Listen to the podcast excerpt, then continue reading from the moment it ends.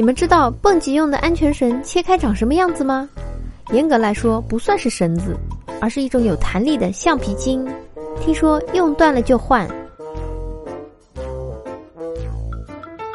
正遛狗呢，一个大叔慌里慌张的跑来，就把他的狗塞给我，让我帮忙抱一下，因为他要去追他的另外一只狗。这大概就是养狗人之间的信任吧。想刀一个人的时候，眼神是藏不住的。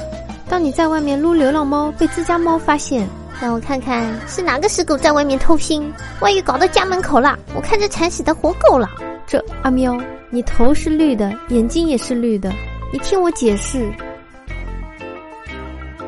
上个月他跟个帅哥要了联系方式，人家说回家后会通过。一个月过去了，他猜帅哥应该是无家可归了。当我的守护天使看着我做出各种人生决定，没眼看没眼看，真是拿你没办法。对不住，给您添麻烦了。给别人发红包被拒收了怎么办？你可以试试强行转账。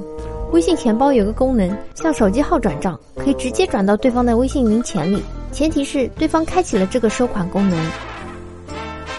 为什么有些人并不聪明，也不善交际，却偏偏发了财？因为你不够他展示聪明和善交际的一面，你对他的认知还只停留在表面。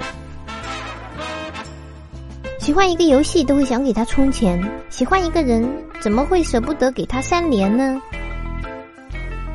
今天才知道石墩子原来不是实心的，我多年的信念崩塌了。不是实心的怎么那么重？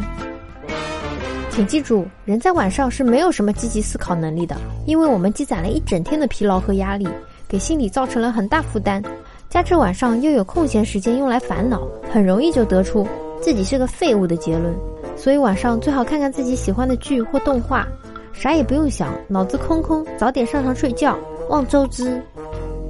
人生有很多选择，比如，如果唐僧得了痔疮，而你是主治医生，面对割下来的那块肉，你会选择长生不老吗？分享一个诡计多端的老板，会睡觉的鱼，特价卖了，低情商；特价特价，刚死的鱼，高情商；会睡觉的鱼。一小学生竟然写出这种作文，震惊了，大家感受一下。题目：笑里藏刀。正文，哈哈哈哈哈哈！刀，一共藏了两把刀。这位小朋友真是看了太多段子了吧？一只鸡和一只鹅同时放进冰箱里，为什么鸡死了，鹅却没事？因为鹅穿了羽绒服。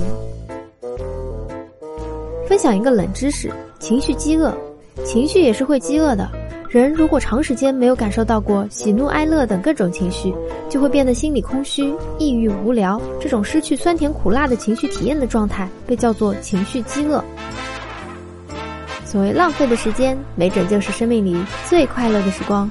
比如卖个萌、发个呆、陪孩子遛个弯、打游戏、看比赛、看看文艺片，觉得怎么好就怎么过呗。拒绝焦虑，我的时间我做主。我是猫猫，希望你开心，希望你平安，希望你健康，希望你幸福，希望你点赞。